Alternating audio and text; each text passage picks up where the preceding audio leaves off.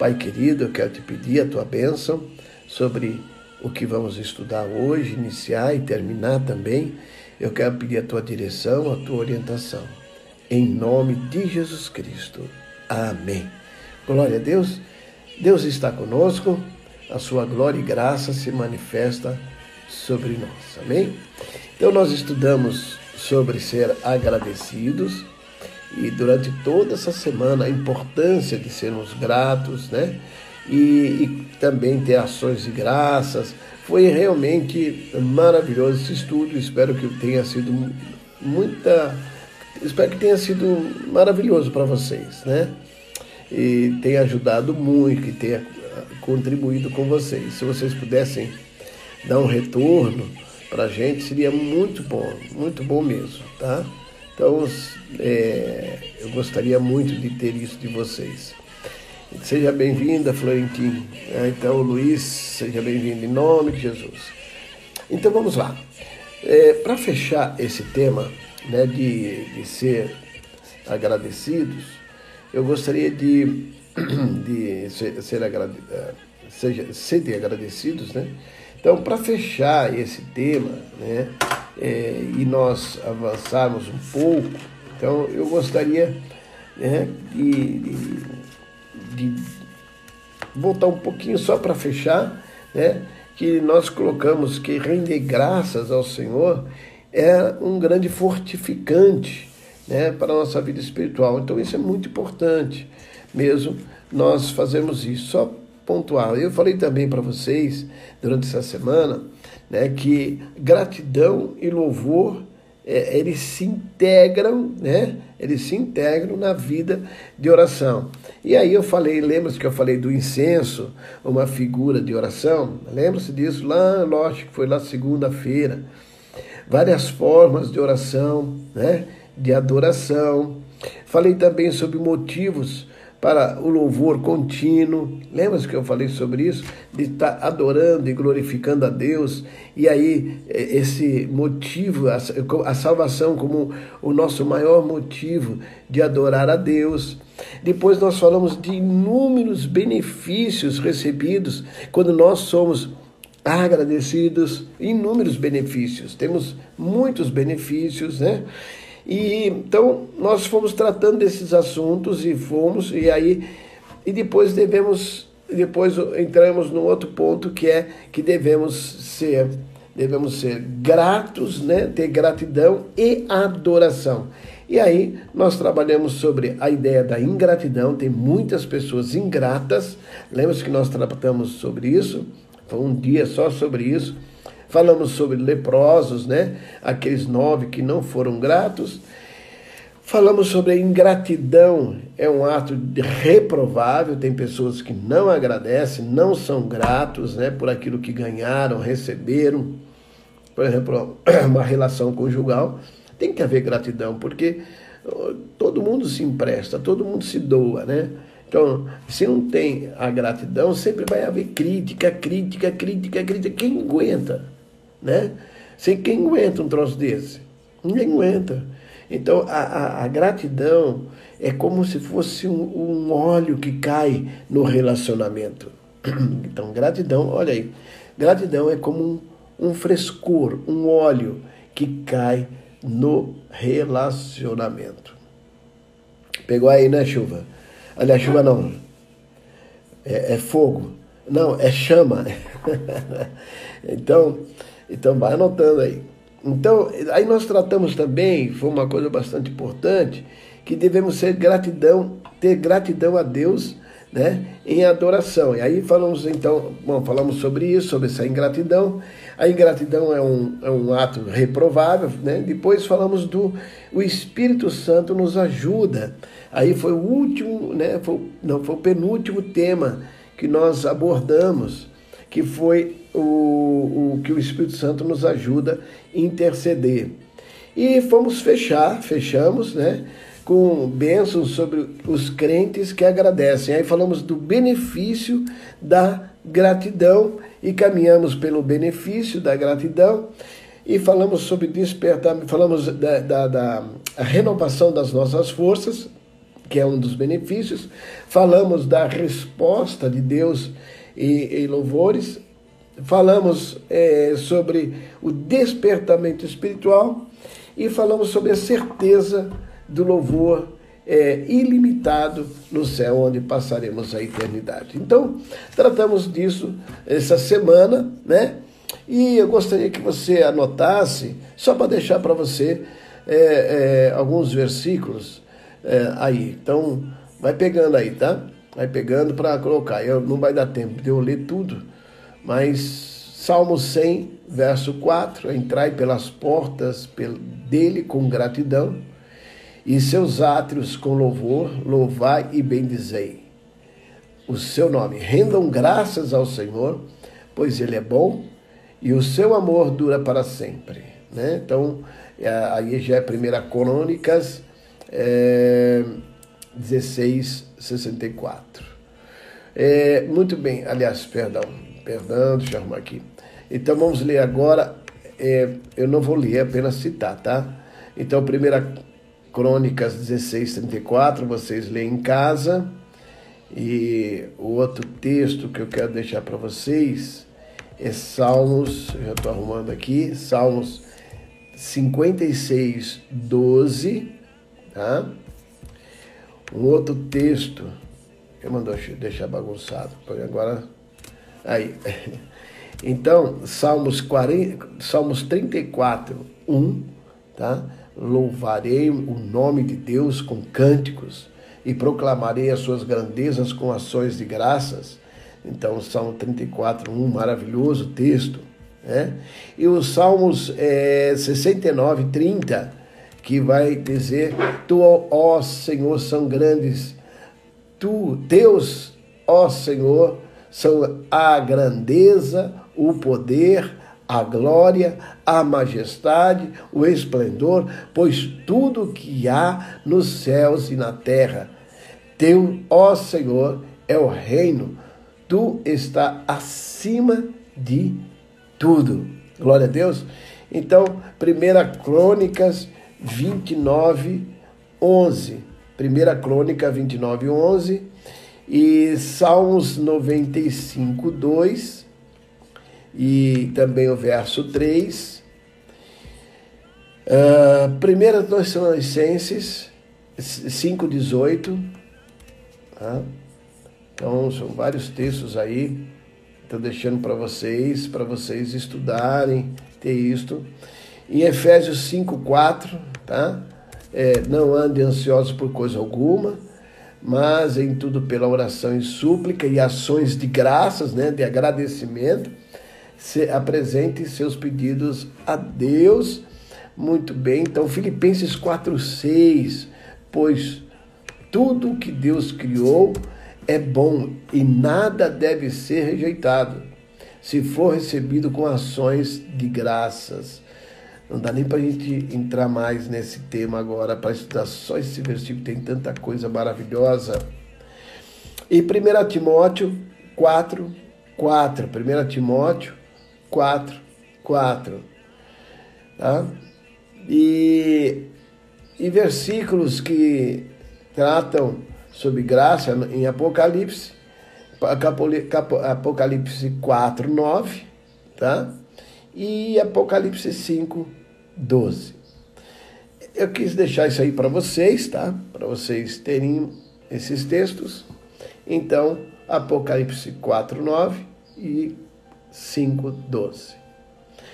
Muito bem. Então, fica esses textos e nós vamos dar início, então, a um novo estudo, amém? E em nome do Senhor Jesus. Estou vendo que a Sheila entrou também, seja bem-vinda, Sheila. E você é o número 33, e número 33 é a idade de Jesus, tá vendo? Aí, Muito bem. É, copiado, tá certo, Djomar, copiado.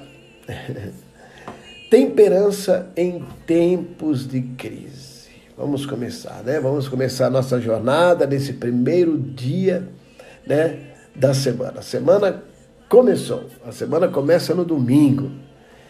Não é? Não é verdade? Não é verdade, Vinícius? Começa no domingo. Por quê?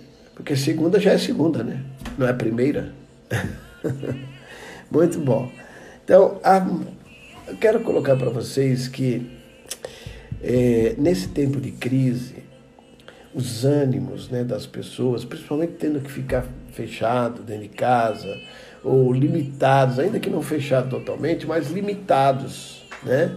limitados é, dos seus afazeres, limitado em vários aspectos. Né?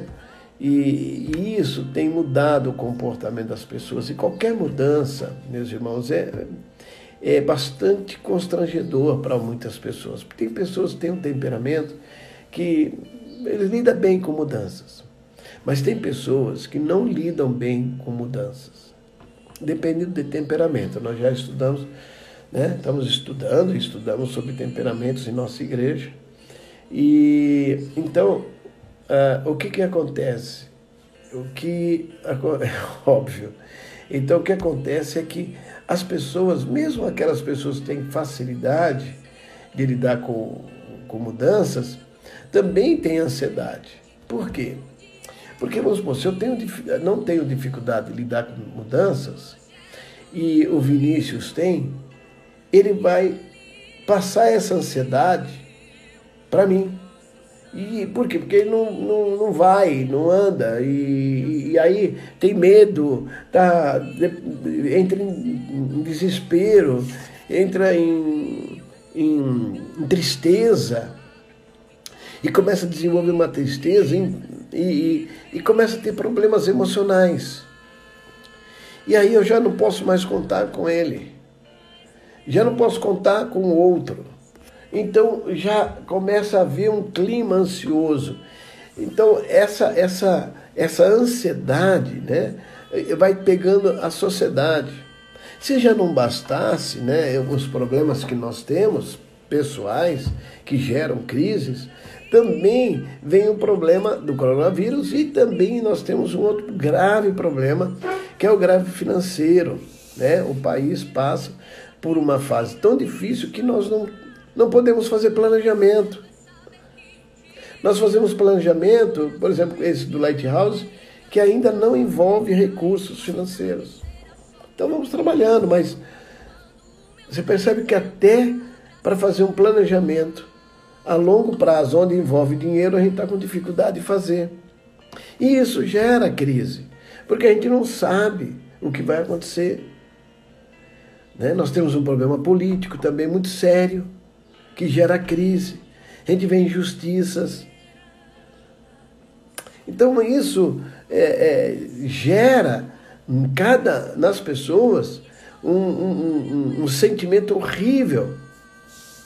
Então é, é muito importante tá, que nós comecemos a prestar atenção tá, em nós, no nosso comportamento, dentro de casa. Por exemplo, não podemos estar em relacionamento no culto. É, o, o, os cultos não acontecem mais aonde a gente se abraça, aonde a gente pode conversar, aonde a gente pode falar, aonde a gente pode é, celebrar. Não temos condições. Porque também está privado isso. Amém? Então, é muito importante essa ansiedade, você é assim como, ô Luiz. Então, essa ansiedade vai girando em, em torno de você e você vai, é, é, é vai se perdendo.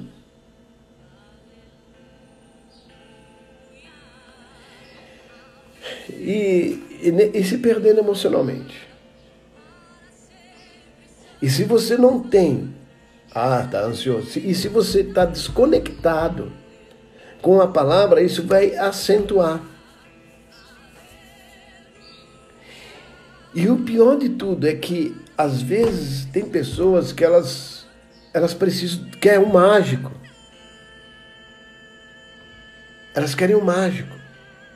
Então elas elas saem atrás de profetas para revelar, revelar, revelar e ficam Aí ficava piorando. Por quê? Porque em vez de obedecer a palavra, ler a palavra, agir com serenidade, ter a, a, a conversa, como diz o Senhor em Tiago 5,16, confessai as vossas culpas uns aos outros para serem curados, a oração da fé curará o doente. Eles não querem falar sobre esses sentimentos. E aí pronto. Por que não querem falar? Porque são orgulhosos. E por que são orgulhosos? Porque têm autoestima baixa. Porque quem tem autoestima baixa precisa provar.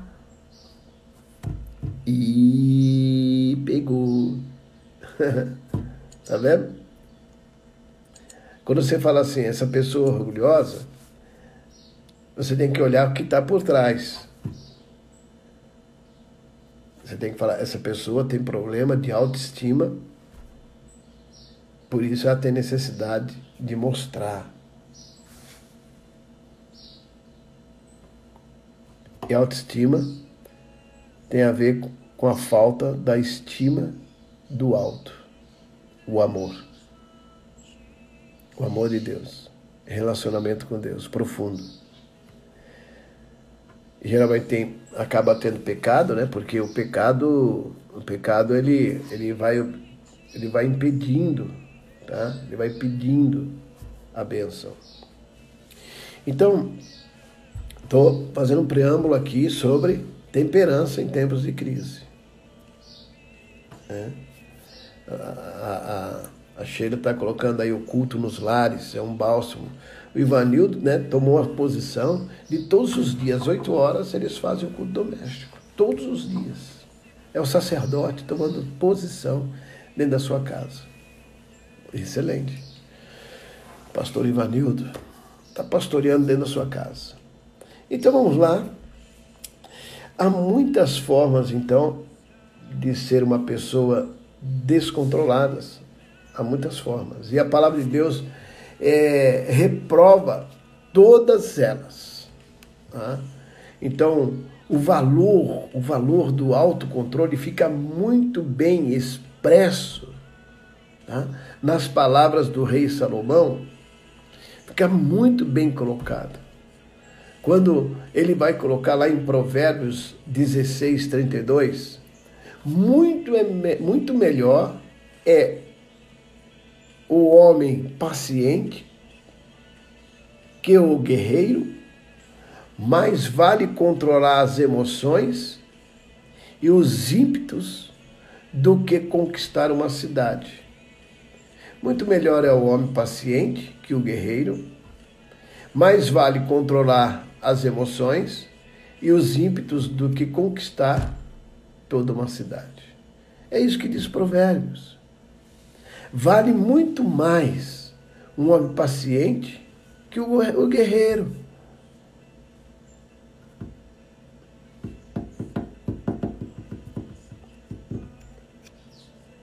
Paciência. Então, na Bíblia, a, a ideia é, do domínio próprio é expresso, né? É colocado. Tem uma palavra no grego que trata sobre isso, é, ecrateia, ecrateia, essa palavra, é, ela também é traduzida por temperamento, é temperança, tá? Temperança.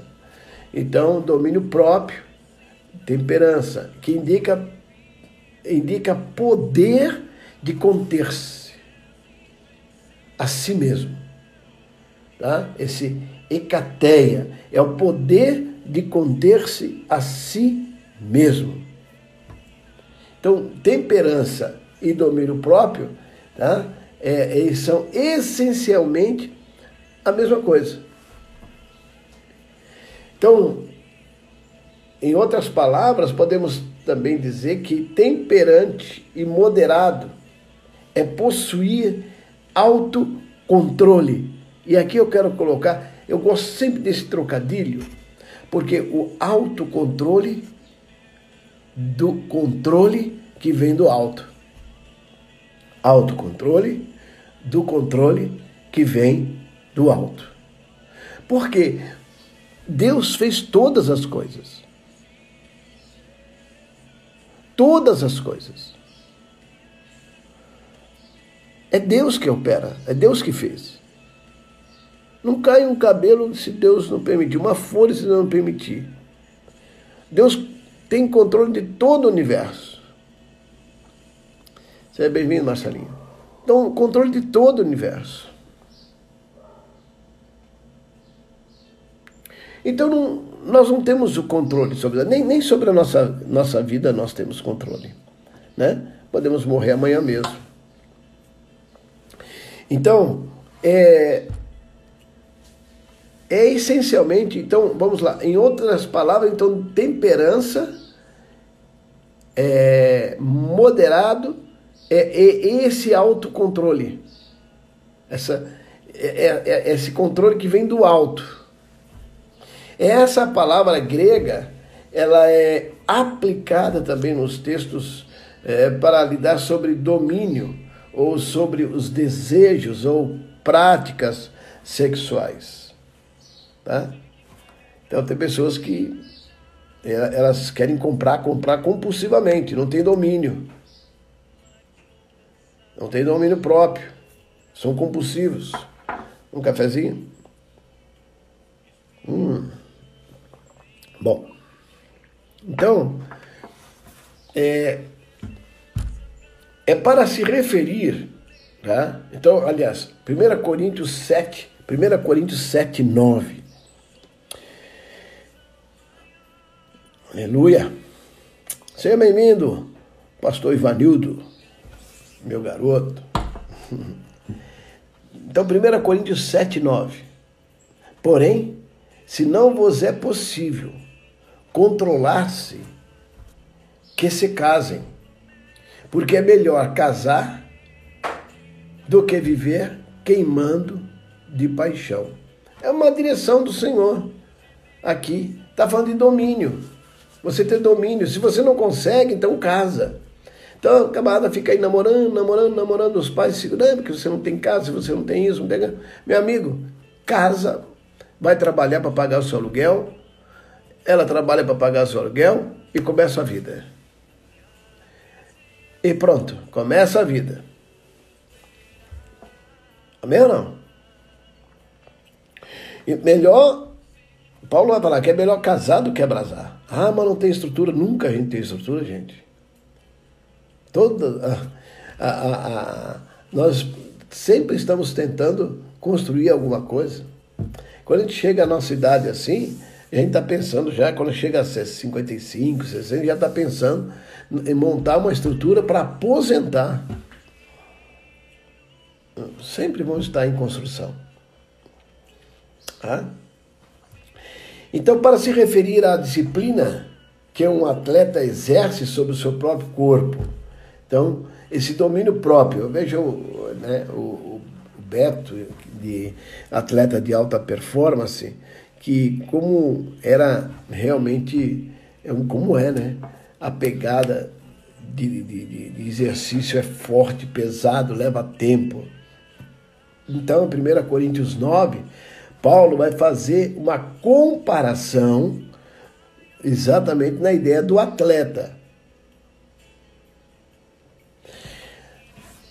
1 Coríntios 9, 27 diz assim: Todos os que cometem, competem nos jogos se submetem a um treinamento rigoroso. Se submetem a um treinamento rigoroso. Seja bem-vindo, Marco. Seja bem-vindo, Mar... Mardine Marco. O Marcos, não, não sei muito bem, mas sejam bem-vindos. Então, veja, todos os que competem nos jogos se submetem a um treinamento rigoroso. E isso para obter uma coroa que logo se desvanece. Porque era aquela coroa, né? De flores e tal. E ela ia logo se perder. Mas Paulo está dizendo que essas pessoas fazem um treinamento rigoroso. Para quê? Para obter uma coroa. Obter um pouco de fama. para tentar mostrar o quanto que ele é capaz. No entanto, nós nos dedicamos para ganhar uma coroa que dura eternamente. Ah, aí pegou, não foi? Aí pegou, não pegou? Aí pegou. Vou até me ajeitar aqui na cadeira, né? Aí pegou. Aí eu pergunto para você: o seu treinamento espiritual é como de um atleta de alta performance?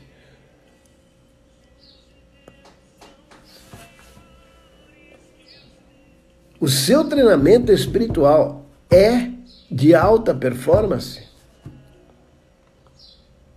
Você se disciplina para exercer na eternidade, para ganhar a tua coroa. Não que as suas obras vão fazer isso, mas Paulo está dando uma, uma orientação, falando de uma vida, uma vida com Deus. Está travando, né, Maluz?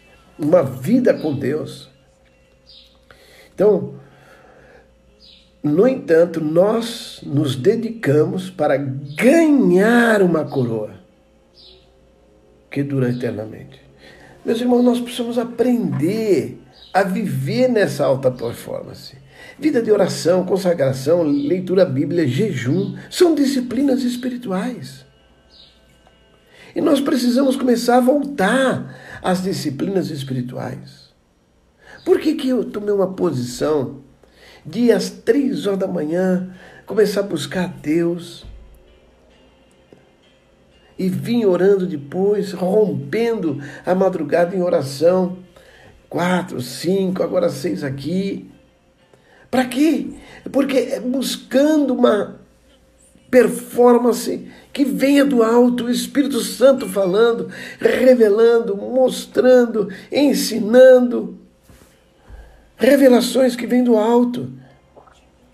Deus vai trazendo isso para nós. Então, veja, esse rigoroso, esse rigoroso treinamento.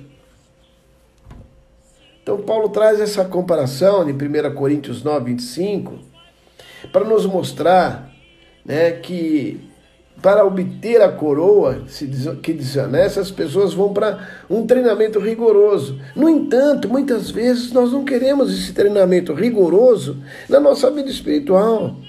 Uma atitude com Deus de evangelizar porque Ele mandou, de discipular porque Ele mandou, de manifestar a glória dele porque Ele mandou. Não perder ninguém, porque Ele disse que ninguém se perca. E a gente, ah, essa pessoa não sei o quê, a gente dá desculpa, a gente perde. Não perder as oportunidades. Tudo isso é um intenso e rigoroso treinamento e uma decisão que tomamos. O texto diz: Nós nos dedicamos a ganhar uma coroa que dura eternamente. Algumas pessoas confundem né? a mansidão com domínio próprio. Mas, é, na verdade, mansidão e domínio próprio são qualidades diferentes. Embora parecem tão relacionados. A mansidão diz respeito a quê? Ao relacionamento de uma pessoa com o próximo, mansidão. Enquanto que o você, o seu domínio próprio, trata da relação que você tem e mantém com você mesmo. Ah? E, e, e, isso é obra do Espírito Santo. Então, todos os temperamentos ah, necessitam, tenha a prerrogativa do domínio, da mansidão, porque é fruto do Espírito de Deus operando em nós. Então, claro que, obviamente, domínio próprio ou falta dele também reflete nossos, nos nossos relacionamentos intrapessoais. É? É, o, auto, o né, é uma, uma condição otorgada dada, doada, é, expressada em nós pelo Espírito Santo, que nos ajuda a vencer cada luta. O Espírito Santo vai nos ajudando. Estamos aí nessa fase né, de crise, mas sabemos que com a temperança vamos vencer essa crise. Vamos vencer temperados, né? Pelo poder de Deus nós venceremos. Estamos vivendo esse momento difícil, há batalhas, sem dúvida, há batalhas em todos os sentidos. Já vimos isso, já falei para vocês. Seja uma batalha espiritual, seja ela social, seja ela religiosa, seja ela política, seja ela financeira. Mas como lidar com isso? O que o Senhor nos diz sobre os tempos trabalhosos, o qual deve, é, como deve ser o nosso comportamento? Provérbios 16, 32. Muito melhor é o homem paciente que o guerreiro. Como venceremos? Com outro fruto do Espírito, paciência, calma. Muita calma nessa hora. Muita calma, porque vale mais você controlar suas emoções do que conquistar uma cidade. Vale mais você controlar, vale mais você controlar, tá?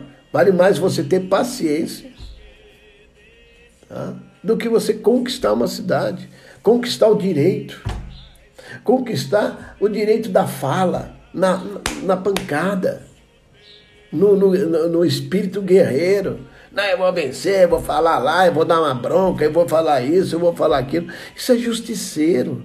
Isso é ser justiceira. Isso não é justiça.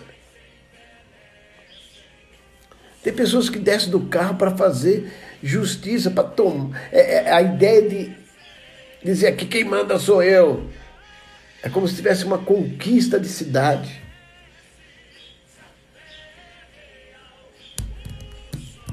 Entendeu? Então, é muito importante mesmo vocês entenderem sobre temperança. E nós vamos caminhar essa semana toda sobre esse tema. Então, né, nas lives dessa semana, sobre a temperança, vamos estar caminhando. É, veja Daniel, vamos agora para Daniel lá no Velho Testamento. E nós vamos é, já ver o Daniel capítulo 1. Daniel capítulo 1, verso 8 e 9 e também o verso 16, tá? Isso aí, temos que sujeitar a Deus os nossos nosso eu no, e o controle do espírito, é isso aí. Todos os dias. Muita calma nessa hora, né? Daniel, capítulo 1, diz assim: Daniel, porém, decidiu no seu coração não se tornar impuro consumindo as aguarias do rei, nem como o vinho especial servido à mesa real. E solicitou ao chefe dos oficiais permissão para abster daqueles alimentos. E Elohim Deus fez com que o chefe dos oficiais fosse bondoso para com Daniel e demonstrasse consideração por ele. Verso 16. Assim, o encarregado tirou a comida do, e o vinho do rei, eles havia sido designado, e em lugar dessas iguarias e do vinho real, passou a servir-lhes vegetais. Veja que Daniel decidiu no coração, decidiu não se tornar impuro. É uma decisão. Você tem que ter, decidir no seu coração a quem vai servir. A Deus ou aos seus impulsos? A Deus ou a manipulação externa? Você precisa decidir o que você no seu coração. Então, temperança tem a ver com o quê? Decisão. se você decidir no seu coração obedecer. Então, tem o amor de Deus? Tem. Né? O andamento é o amor. Mas obedecer é o princípio. Então, mantém o andamento e age no princípio, que é obedecer. E obedecer é decidir no seu coração, como fez Daniel. E Deus, então, quando ele tomou a decisão de obedecer, de dizer não para as coisas do mundo ou para a comida gostosa, maravilhosa do rei, que vinha vinho puro, vinho, vinho bom, quando ele decidiu isso, né? Deus providenciou a saída. Deus sempre faz isso. Quando você decide ser temperante, quando você decide não ser guerreiro, quando você decide não tomar a cidade, Deus toma a cidade por você. Deus toma a cidade por você. Amém? Deus toma, veja isso. Quando você decide não ser guerreiro, Deus toma a cidade no seu lugar. Deus te dá. Nesse caso, Daniel, ele não decidiu ser guerreiro, ele decide no seu coração e Deus toma a cidade por ele, colocando condições dele, dele manter a sua fidelidade ao Senhor. Temperança. Temperança.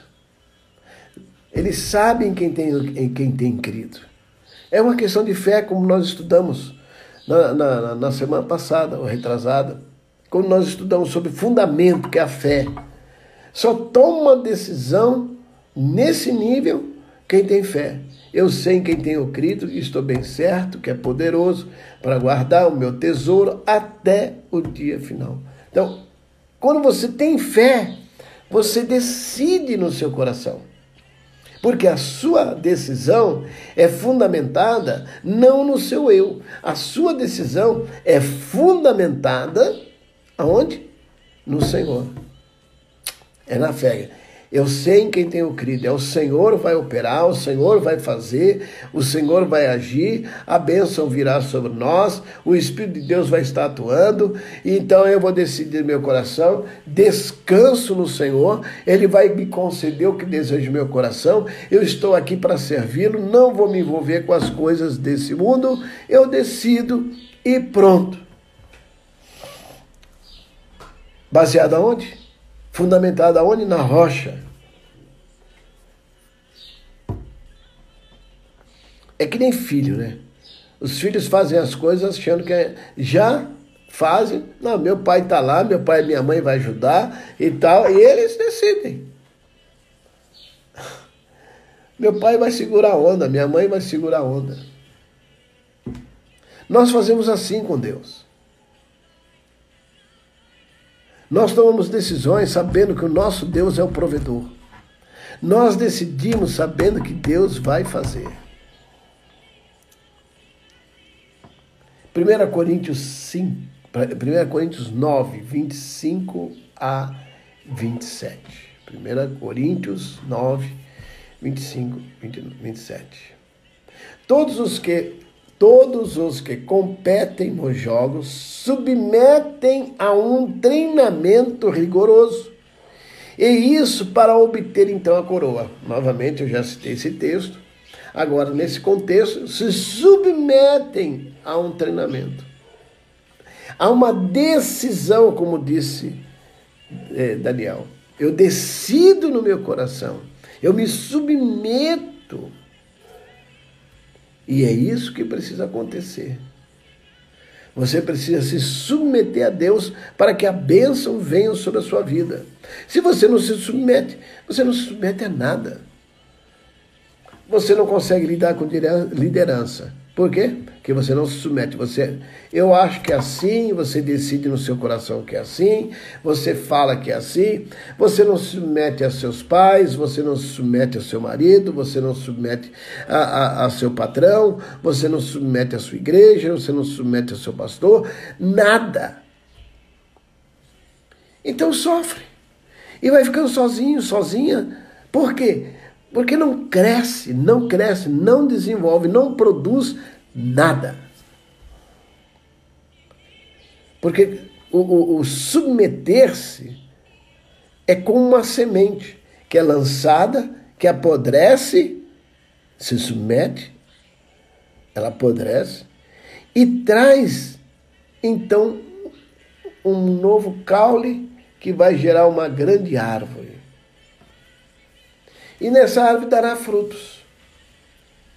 Quem submete ganha essas coisas, tem essa, é, é, esse benefício. Então a temperança, em tempo de crise, abre-nos uma perspectiva maravilhosa sobre o Deus que opera, o Deus que dá em meios de crise aquilo que não podemos ter pelas nossas próprias forças. Ele é que vence o inimigo, que toma a cidade para nós, ele que domina todas as coisas e entrega para nós, a fim de que sejamos, sejamos úteis a Ele para a sua glória. Tudo para a sua glória. Amém? Então, a temperança, ela tem essa sua importância. Amém? Semana, amanhã nós vamos continuar sobre temperança e vamos falar sobre a importância da temperança. Anota aí amanhã, tá? Sobre a importância dela. É, é muito importante. Seja bem-vindo, pastor Cláudio. Então, é, como é importante. Glória a Deus. E enquanto isso, você vai pensando, né? quanto você precisa crescer, desenvolver, né? Em temperança, domínio próprio. Quanto você precisa crescer nisso? Então, começa a perguntar a quem que eu vou servir. A quem eu sirvo? A quem vou servir? A Deus ou a Satanás? Quem eu vou servir? É. Às vezes a gente perde, perde tanta coisa, tantas coisas tanto, imagine quantos relacionamentos. Porque, veja bem, presta atenção, relaciona, fala comigo, relacionamentos. Isso. São possibilidades que Deus coloca do meu lado. Relacionamento. São pessoas que têm muitas chaves que podem me ajudar a abrir portas. E se você fecha um relacionamento, seja ele qualquer, qualquer, você fecha a oportunidade. Gente, se tem uma coisa que eu não fecho é relacionamento. Eu não quero nem saber se gosta, não gosto. A, a, a ideia é intencional mesmo. É intencional. Seja bem-vinda, Cláudia. Seja bem-vinda, Núbia. Então, iniciamos o, estudo sobre temperança, tá? Amanhã vamos continuar a importância da temperança. Então, é, é eu, a, a gente tem que ter relacionamentos intencionais, saber que realmente aquela pessoa tem chaves que Deus vai trazer perto de mim essa pessoa com chaves que vai ajudar no meu trabalho. Então, e eu tenho chaves para oferecer para a pessoa também. É uma troca. Então, eu tenho, eu, tenho, eu tenho várias pessoas que eu conheço. Eu vou fazendo, mas intencionalmente sabendo, Senhor, eu não posso desprezar nenhum, nenhum, nenhum eu posso desprezar. Ah, mas essa pessoa é assim. É... Não tem julgamento, não tem. Não posso fazer isso. Senão eu perco oportunidades. Não posso, não posso julgar. Eu não posso desperdiçar relacionamento que tem chaves para me abençoar. Não posso.